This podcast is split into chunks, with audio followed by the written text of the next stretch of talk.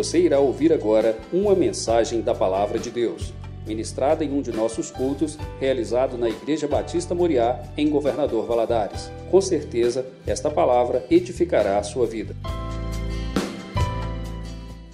Boa noite, a paz do Senhor Jesus, amém? Amém? Bênção, a gente está aqui na casa de Deus, é poder adorar ao Senhor sem nenhum impedimento, né? Sabendo que Deus, Ele está presente neste lugar, está recebendo a nossa adoração e mais do que isso, né, está nos, nos abençoando. Eu tenho certeza que Deus tem uma bênção especial para o seu coração, no nome de Jesus. Eu queria convidar você a ficar em pé, em reverência à palavra de Deus, e abrir a sua Bíblia no livro de Joel, livro de Joel, primeiro capítulo.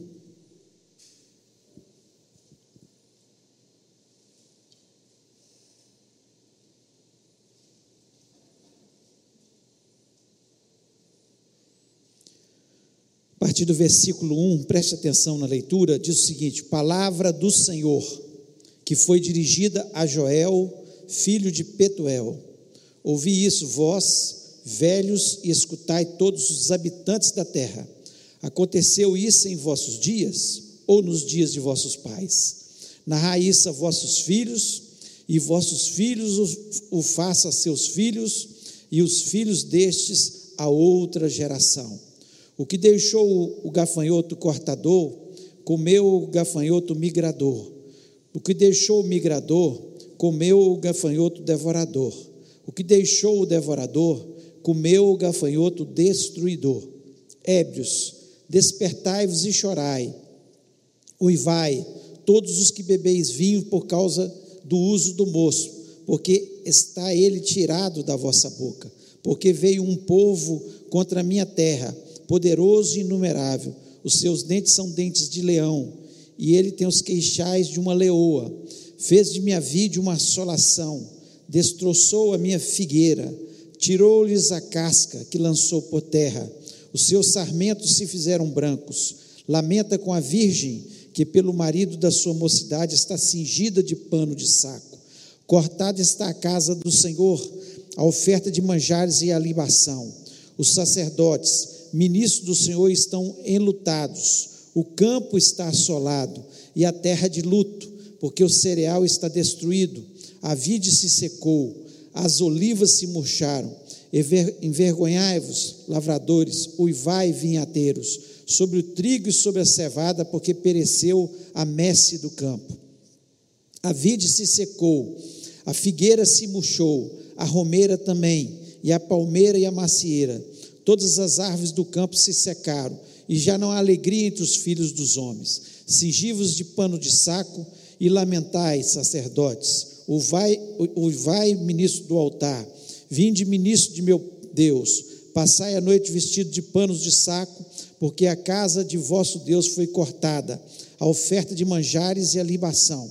Promulgai um santo jejum, convocai uma assembleia solene, congregai os anciãos, todos os moradores dessa terra, para a casa do Senhor vosso Deus, e clamai ao Senhor. A que dia? porque o dia do Senhor está perto e vem com uma assolação do Todo-Poderoso. Acaso não está destruído o mantimento diante dos vossos olhos, e da casa do nosso Deus a alegria e o regozijo? A semente mirrou debaixo dos seus torrões, os celeiros foram assolados, os armazéns derribados, porque se perdeu o cereal.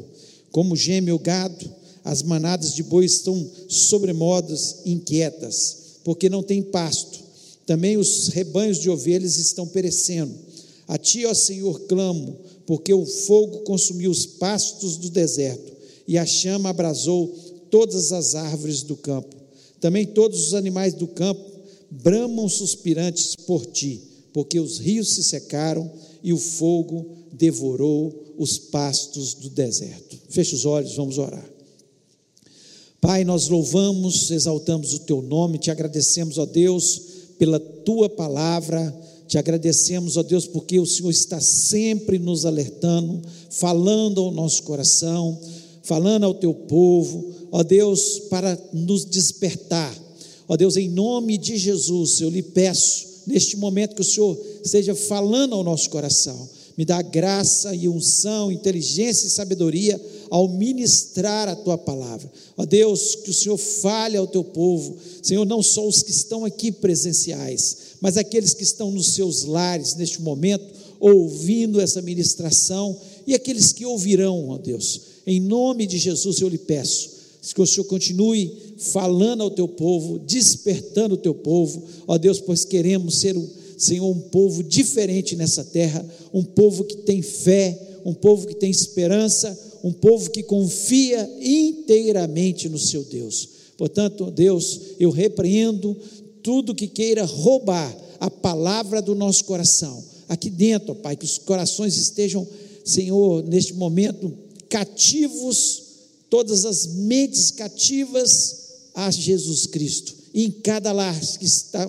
estará ouvindo neste momento, que as mentes também estejam cativas, que não haja distrações, mas que o Senhor esteja falando-nos. Eu te peço isso em nome de Jesus Cristo. Amém. Amém. Você pode se sentar.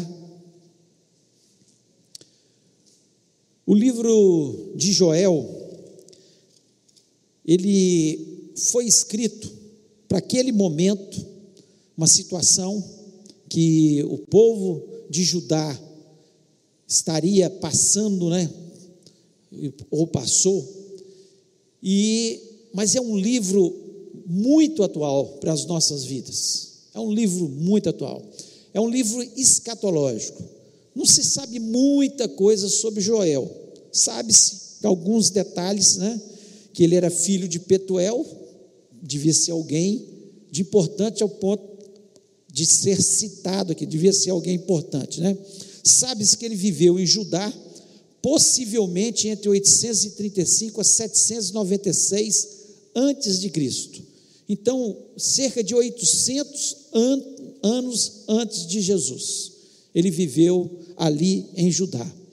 Ele tinha como profetas contemporâneos, contemporâneos que profetizaram mais ou menos nessa época dessa é, que aconteceu esse problema, Elias e Jonas eram dois profetas que foram contemporâneos de é, Joel.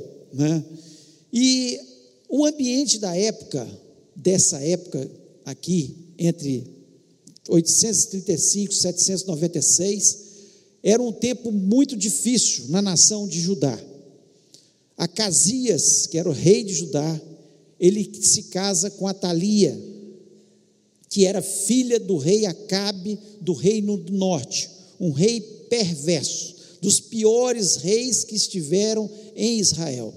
A mulher dele, conhecida, uma mulher perversa, uma mulher idólatra de nome Jezabel, e que influenciava muito Acabe. E eles, Acasias acaba se casando com a filha deles, de Atalia. E Atalia, quando Acasias é morto, ela era uma mulher tão má, que puxou tanto a sua mãe Jezabel, que para usurpar do trono, ela mata os seus netos. Ela mata todos os netos, com exceção de um, que foi escondido, que era Joás. Joás, ele ficou escondido pelo sacerdote Joiada, que era um excelente sacerdote, um homem que influenciou muito a vida de Joás no início. Ele assume o trono com sete anos de idade, mas praticamente quem governava era Joiada. E enquanto Joiada governava, e mesmo Joás se tornou um adolescente, um adulto, ele foi, no tempo que Joiada era vivo, foi um bom rei. Mas quando Joiada, sacerdote Joiada, morre, ele se torna um rei perverso também, um mau rei. E esses acontecimentos, acredita-se que aconteceram exatamente para punir o povo de Israel que tinha se desviado junto com Joás. Joás, ele, ele fica um rei tão mau que ele chega a matar o filho de Joiada, Zacarias. Ele mata Zacarias, porque Zacarias vai profetizar contra as coisas que ele estava fazendo e ele mata Zacarias. Então, um perverso. Ele se tornou perverso, é o ponto que é, o, o, quando a gente lê os livros de crônicas e reis, fala que ele não pôde ser enterrado nos, nos túmulos dos reis, enquanto que Joiada foi enterrado, o sacerdote Joiada. Então nós vemos que era um tempo, uma época difícil, onde o povo de Deus estava um tanto quanto afastado de Deus. Era o povo de Deus, mas não estavam adorando Deus. O culto, os cultos eram cultos formais, apenas por um costume de ir ao culto, e não cultos de gente que vai para adorar a Deus de verdade, gente que vai para exaltar a Deus, gente que se entrega na presença de Deus, que reconhece que precisa de Deus, que sem Deus nós não somos nada.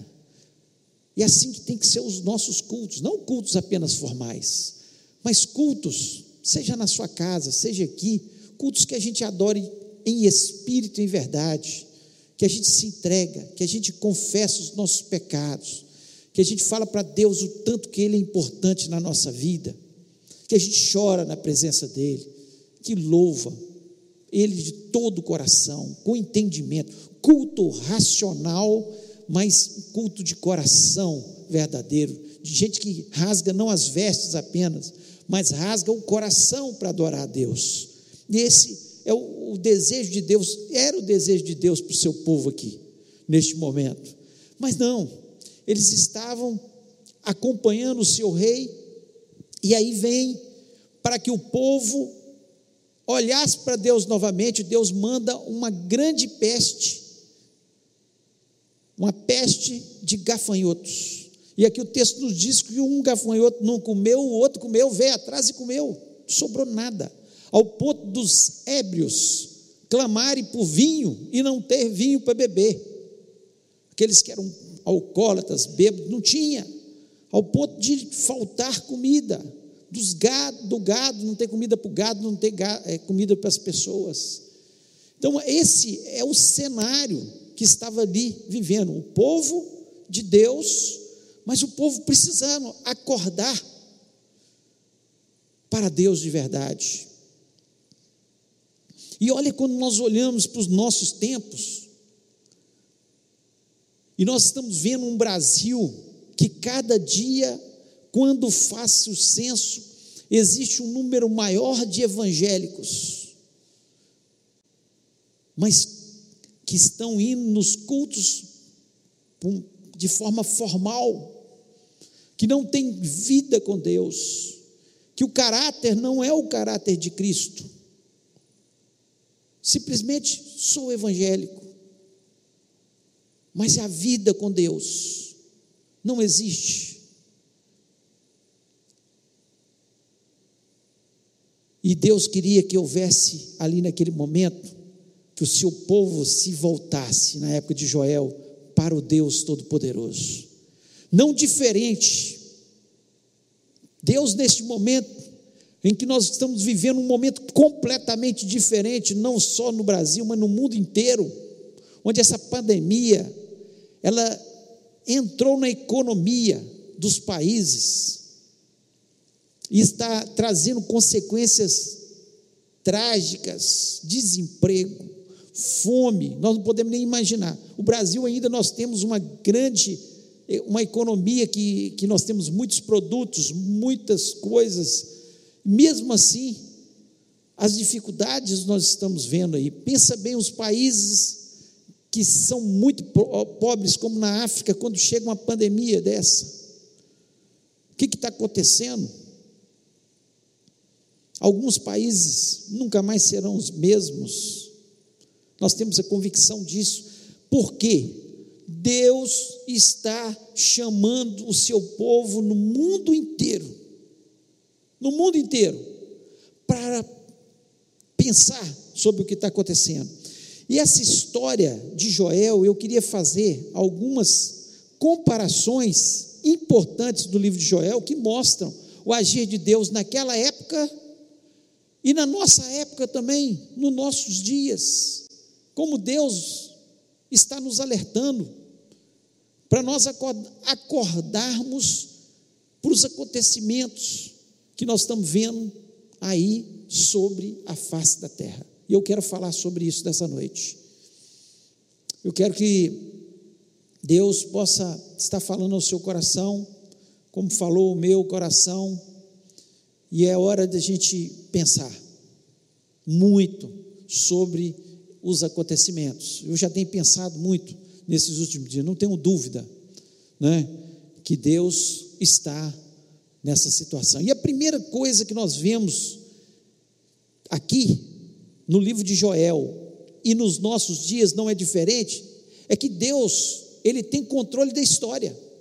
Deus tem o controle da história. Deus já tinha previsto através de Joel que aconteceria uma fome muito grande através dos gafanhotos e que algo pior aconteceria, que era a invasão da nação de Judá pela Babilônia. O dia do Senhor, quando fala que o dia do Senhor estava para chegar, não eram os gafanhotos, os gafanhotos eram o prenúncio do dia do Senhor naquele momento. Então Deus é o Senhor da história. Ele falou o que aconteceria e aconteceu. Eles foram invadidos, passaram por necessidades, outros reis vieram, aconteceram várias coisas depois, mas um dia aquilo que Deus tinha falado aconteceu. A invasão pelos babilônicos. E eles invadiram Judá, e tudo que estava escrito, tudo que Deus tinha dito que faria, que aconteceria, aconteceu. Nós estamos vivendo aí a pandemia. Mas o dia do Senhor, o dia que o Senhor falou o que vai acontecer, na volta de Jesus, quando ele pisará nessa terra novamente, e esse será um acontecimento para punir as nações, punir as pessoas, como ele puniu o povo naquele momento, ele vai punir também. Deus é o Senhor da história. Nós podemos pensar muitas coisas sobre essa pandemia. Ah, é, uma, é um problema é, de ordem mundial. É um problema, né? É uma nova ordem mundial, uma conspiração que está se tramando. Ou simplesmente pensar como alguns, não, é uma, mais uma peste que tá, veio sobre o mundo, como veio a, a peste, a, a gripe espanhola e outras pestes que aconteceram no mundo. Nós podemos pensar o que for. Eu só sei de uma coisa: se for uma ordem, nova ordem mundial, uma conspiração da China com outros, outros países, ou se é uma peste, eu sei que Deus está no controle de tudo isso. Não pense você que Satanás ele pode alguma coisa sem a permissão do nosso Deus. Tudo que está acontecendo é com permissão de Deus. Deus está no controle da história. Por isso que nós cristãos não podemos ficar cheio de temores no nosso coração em relação ao que está acontecendo. Pelo contrário, nós temos que entender: o nosso redentor está voltando. Jesus está voltando. É isso que está acontecendo. Ele vai voltar pandemia só o começo, como os gafanhotos, era só o começo ali para eles, para que eles se arrependessem. Deus está chamando, porque Ele quer levar uma igreja santa, sem mancha. Ele quer que nós purifiquemos o nosso coração, que aqueles que estavam dormindo se acordem, aqueles que estão afastados, que se voltem para Jesus. É a oportunidade que Deus estava dando para ajudar naquele momento, está nos dando neste momento para que a igreja do Senhor acorde. Fui um, esses dias numa reunião de pastores, e um dos pastores lá falou que Valadares, eu não sei se esse é o censo, mas ele falou que Valadares tem 50, porque estava acusando algumas igrejas que estava tendo muito caso dentro das igrejas. Uma igreja que teve alguns casos, tinha estava tendo muito caso dentro das igrejas. E ele falou: olha, 50% dos valadarenses são evangélicos, estão dentro das igrejas evangélicas. Então vai ter, lógico que vai ter evangélico contaminado e gente de igreja. Gente, se nós somos 50%, por que, que nós não estamos fazendo diferença nessa cidade? É porque nós não estamos com a nossa vida no altar. É porque nós não estamos orando como nós deveríamos orar. Se o meu povo que se chama pelo meu nome se humilhar, orar, se converter dos seus maus caminhos, eu ouvirei dos céus, sararei a sua terra. É a promessa de Deus. Nós não estamos clamando como nós devemos clamar. Nós precisamos jejuar mais. Nós precisamos orar mais. O Senhor é o Senhor da história. Mas tem muitas coisas que nós precisamos decidir através das nossas orações. Deus está precisando de um povo que ora, por isso ele, ele chama o seu povo aqui. Então ele é o Senhor da história. O segundo aspecto que eu vejo aqui e que Deus chama a atenção do seu povo, porque Deus quer um povo arrependido. Um povo arrependido.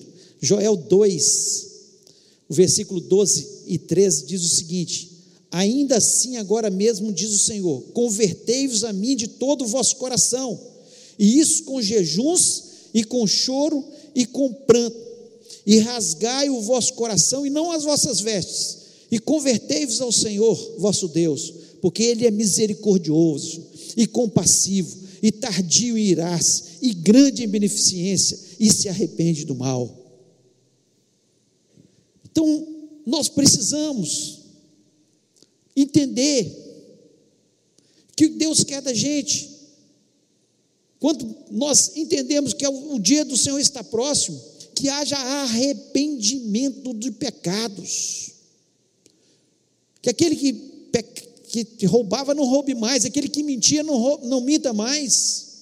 Aquele que tem pensamentos impuros, procure purificar sua mente pela palavra de Deus. Seja tudo que tenha boa fama, tudo que é bom, tudo que é louvável, isso que ocupe a nossa mente. Como está a nossa lâmpada? Ela está cheia de azeite. Quando o noivo chegar, ele vai encontrar a gente com a lâmpada cheia de azeite ou a nossa lâmpada está vazia. E nós vamos olhar para o lado e vamos ver que o irmão subiu e nós não subimos. E vamos ficar desesperados nessa terra, porque nós entendemos que Jesus Cristo vai voltar. Nós estamos ouvindo que Jesus Cristo vai voltar. Pense bem. Se você olha para o lado da sua cama, e a mulher foi embora, e o marido ficou, o filho foi embora e os pais ficaram, ou, ou os pais foram, subiram e os filhos ficaram. Tendo um entendimento, porque quem não tem entendimento, mas nós que temos o entendimento, que conhecemos a palavra, que sabemos que Jesus Cristo vai voltar, e se a gente não tiver com o coração preparado, então tem que ter arrependimento. E aqui eu acho que muito interessante que Deus fala com Joel, fala com eles para rasgar o coração não as vestes. Que eu não olho apenas o exterior, eu não olho só o bater palmas, o levantar as mãos, eu olho o coração, como é que está a vida, como eu estou vivendo a minha vida aqui na terra, se eu faço as coisas corretamente, conforme a palavra de Deus. Deus está dando-nos a oportunidade de nós falarmos para as pessoas e de nós consertarmos a nossa vida, de nós tomarmos as atitudes que devemos tomar. Então, da mesma forma que ele fala com o seu povo, naquele momento, para que ele se arrependesse, para que ele se voltasse, porque Deus é misericordioso, Ele ama o perdido. Por isso, quando Jesus, Jesus Cristo conta a parábola do filho pródigo, o filho pródigo merecia alguma coisa?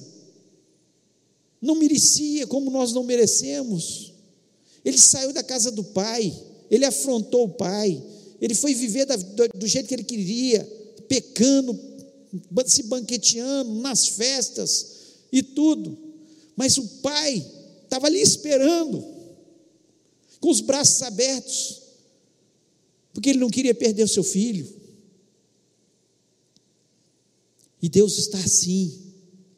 Ele é misericordioso, ele é compassivo. Ele está com braços abertos esperando que haja arrependimento dos nossos pecados, para nós festejarmos com Ele, para Ele nos abraçar,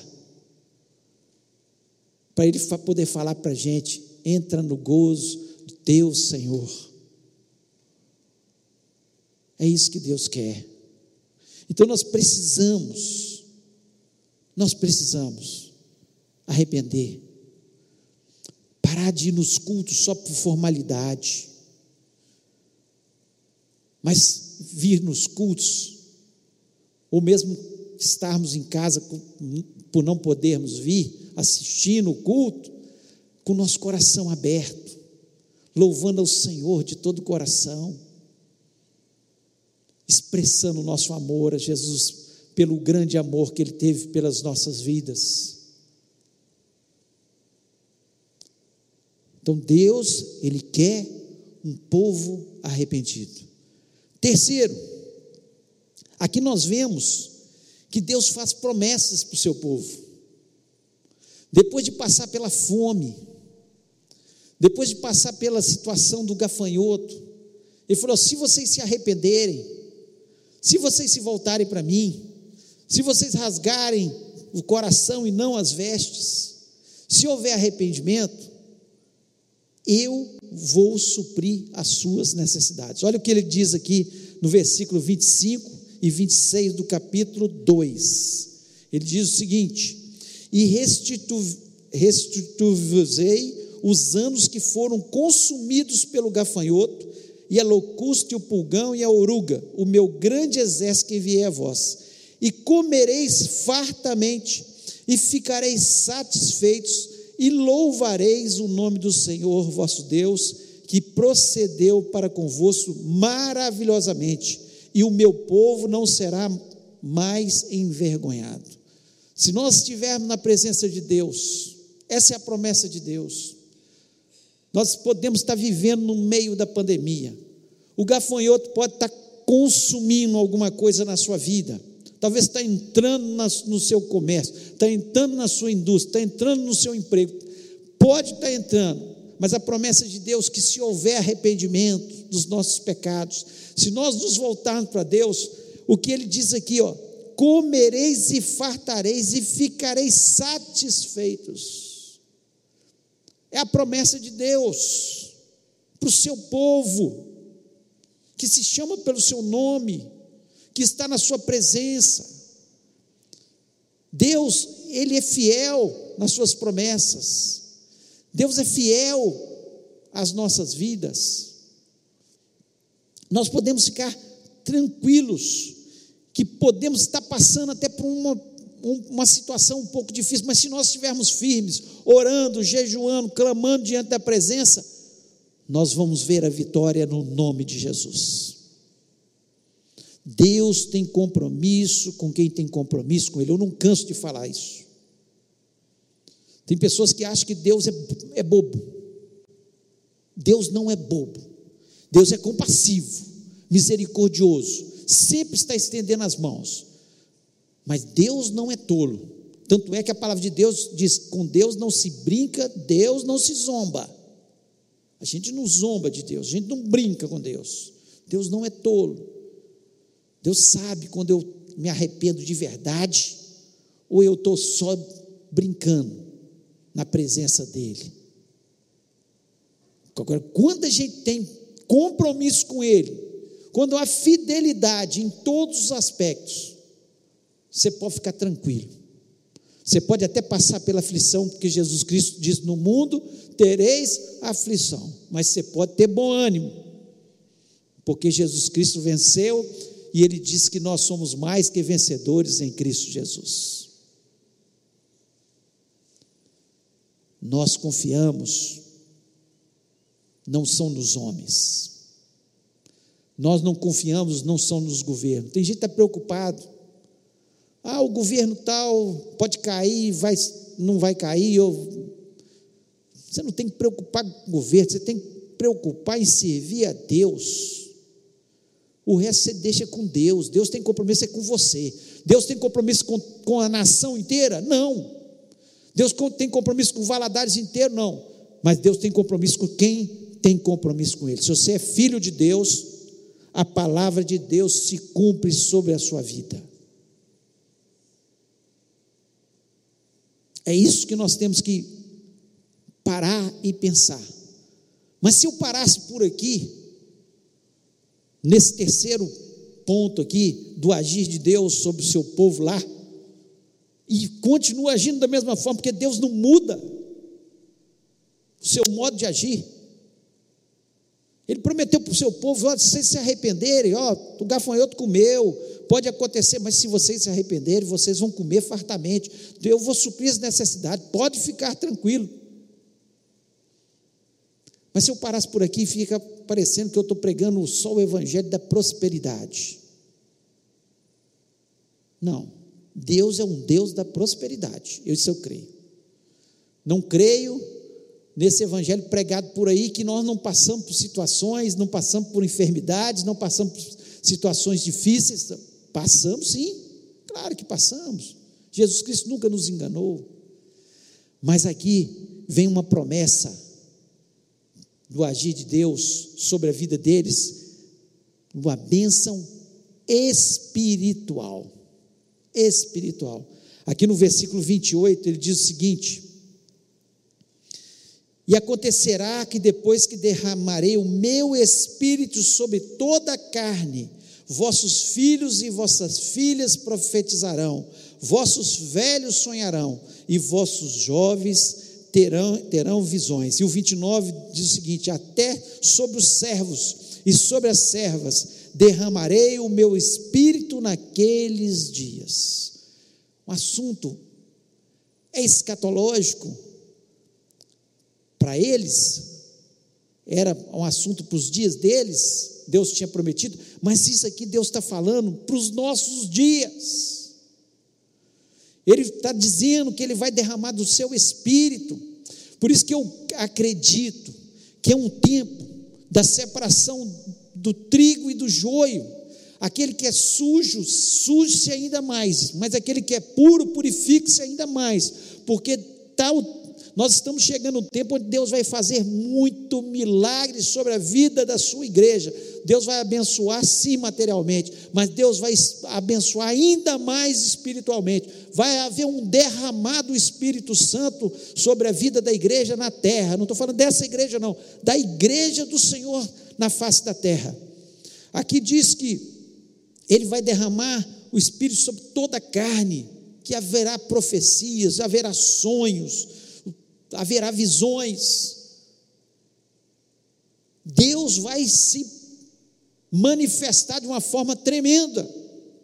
E eu creio que ele já está se manifestando, já está havendo um agir. As pessoas já estão mais quebrantadas diante dessa pandemia, porque estão acordando, estão chegando à conclusão que essa terra está nos seus últimos dias, da forma que nós vivemos. É claro que nós teremos depois a grande tribulação, o milênio, e o livro de Joel fala sobre isso também. Se você ler o capítulo 3, fala sobre é, esse tempo de grande tribulação e fala dos acontecimentos depois, das lutas, do grande dia do Senhor, que Jesus Cristo vai colocar os seus pés sobre a face da terra, e nós estamos vivendo estes momentos.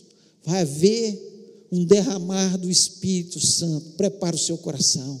Nós precisamos jejuar mais, nós precisamos orar mais, porque Deus vai fazer com que muitas pessoas se convertam, porque o Espírito Santo vai agir de uma forma totalmente diferente. As pessoas estão com o coração quebrantado, as pessoas estão com seu coração aflito, as pessoas estão entrando em depressão e ansiedade, e esse é o momento da igreja dizer: há um Jesus que tira a depressão, há um Jesus que acalma nossas aflições, há um Jesus que sara a nossa terra, há um Jesus que mexe com o nosso coração e traz paz e alegria, há um Jesus que nos sustenta o tempo todo. Há um Jesus que é o nosso pastor. Há um Jesus que mata a nossa sede. Há um Jesus que é o pão da vida. Há um Jesus e vai haver um mover do Espírito Santo, eu não tenho nenhuma dúvida disso. E nós precisamos começar, igreja, acorda, acorda. Nós lançamos essa semana, hoje, a partir de hoje, um jejum e conclamamos a primeira liderança que escolhessem pelo menos um dia para jejuar durante a semana, por tempo indeterminado. Nós não falamos em tempo, tempo indeterminado, um dia, ou segunda, ou terça, ou quarta, ou quinta, ou sexta. Nós queremos clamar, conclamar a você que é a igreja do Senhor, você que ama Jesus, você que quer rasgar o seu coração diante de Deus, a começar não só a jejuar, porque só jejuar não tem sentido, é jejuar e orar e clamar diante de Deus para que Ele possa se manifestar e fazer uma grande obra na face da terra. Nós vemos como o livro de Joel é atual. Um livro escrito 800 anos antes de Cristo. 2.800 anos. E nós estamos vivendo estes momentos, nós estamos na expectativa do dia que o Senhor virá sobre a face da terra e onde vai haver um derramar do Espírito Santo antes desse acontecimento de uma forma profusa, de uma forma grande. Esse acontecimento aconteceu no Pentecoste também? Aconteceu no Pentecoste, que era o início da igreja, mas nos dias que antecedem o fim da era da igreja na face da terra. Isso vai retornar, porque a Bíblia nos afirma isso. Vai haver um derramar do Espírito Santo, tal que nós vamos ficar surpreendidos. Prepara para ver os milagres de Deus. Prepara para você ver gente que tinha um coração duro se convertendo ao Senhor Jesus. Prepara para você viver experiências de ver anjos subindo e descendo. Prepara, igreja, porque Jesus está às portas. Nós precisamos pensar sobre isso. Eu queria que você fechasse seus olhos.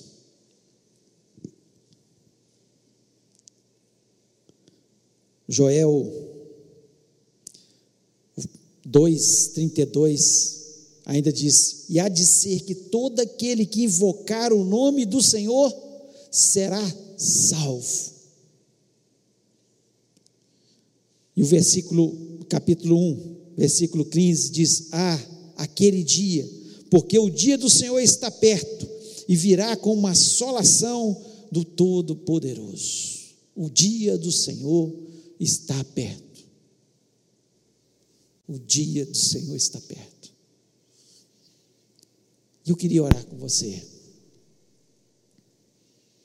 Eu queria orar com você que quer dizer para Deus nessa noite: eu quero consagrar a minha vida eu tenho entendido que o Senhor está voltando. Eu quero ter experiências com o Senhor. E eu quero pagar um preço, um preço para isso. Eu quero viver uma vida mais santa. Uma vida onde eu jejue mais, que eu ore mais. E se Deus falou o seu coração, onde você estiver, seja aqui, seja na sua casa. Coloque a mão no seu coração e fale: Senhor, é comigo, é comigo. Essa palavra eu recebo, eu entendo. Tem muitas pessoas que ficam tanto receio, mas se a gente está com a vida no altar, não precisa ter receio. Vai ser um dia glorioso. Você vai morar no céu. Vamos morar no céu. Vamos orar. Pai querido, eu quero louvar o teu nome. Senhor, nunca percebemos a tua volta tão próxima como nesse tempo. Não sabemos o dia, a hora, nem quantos anos, porque sabemos que o Senhor é compassivo e misericordioso. Mas nós queremos fazer parte, Senhor, desses últimos dias, não apenas para viver, Senhor, as pestes acontecendo, as situações desastrosas do mundo, porque a tua palavra nos diz isso. Mas, Senhor, para olhar para o autor e consumador da nossa fé, que é Jesus, e ficar na expectativa no nosso coração da tua volta, olhar menos para as coisas do mundo e mais para o Senhor, para as coisas espirituais. Ó oh Deus, eu sei que vai existir um derramado do teu Espírito Santo.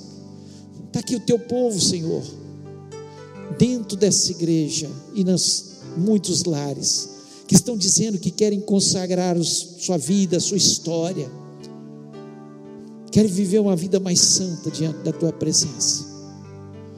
Em nome de Jesus, Senhor, nós queremos viver um Pentecoste, ó Deus.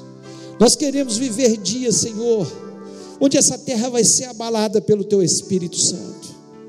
Nós queremos ver, Senhor, os milagres acompanhando, Senhor, o Teu povo, aqueles que se chamam pelo Teu nome. Ó Deus, em nome de Jesus, nós não temos nenhuma dúvida que o Senhor vai continuar nos sustentando por todos os dias. Nós não temos nenhuma dúvida, Senhor, que aquele que se arrepende dos seus pecados, o Senhor o recebe.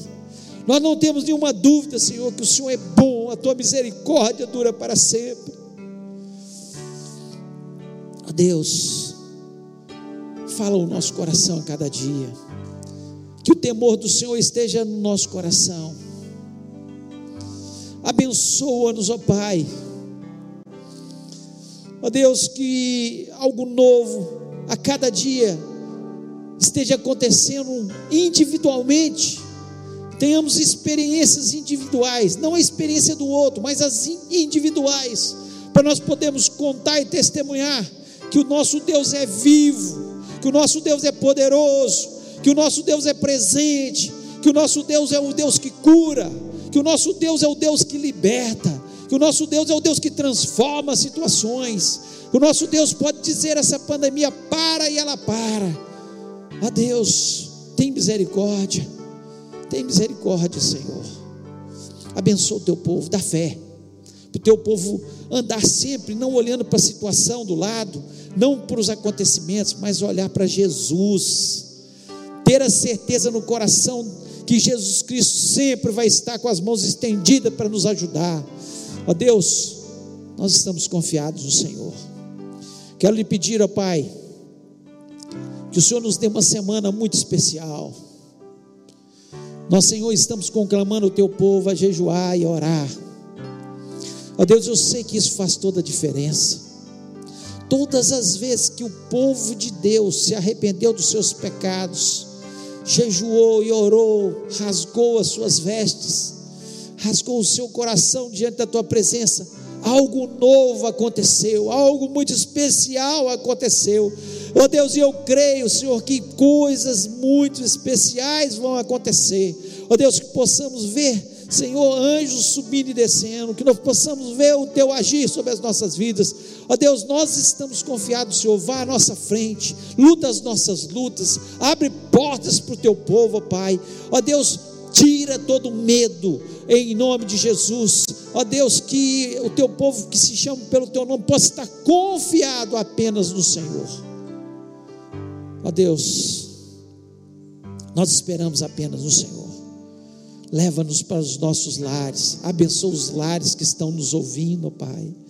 E que essa semana seja uma semana especial, maravilhosa, de manifestação do Senhor sobre as nossas vidas. Nós pedimos isso na certeza, ó Deus, de tudo que o Senhor tem nos mostrado e falado. E te agradecemos, ó Pai, pelas vitórias e bênçãos.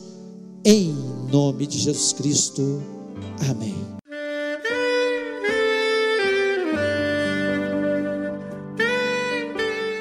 Querido amigo, Deus se interessa por você. Ele conhece as circunstâncias atuais da sua vida. Não hesite em buscá-lo. Em Jeremias 33, versículo 3, ele nos diz: Clama a mim e responder-te-ei, e anunciar-te-ei coisas grandes e ocultas que não sabes. Esperamos que a mensagem ouvida tenha falado ao seu coração e que você e sua família sejam abençoados pelo Senhor Jesus.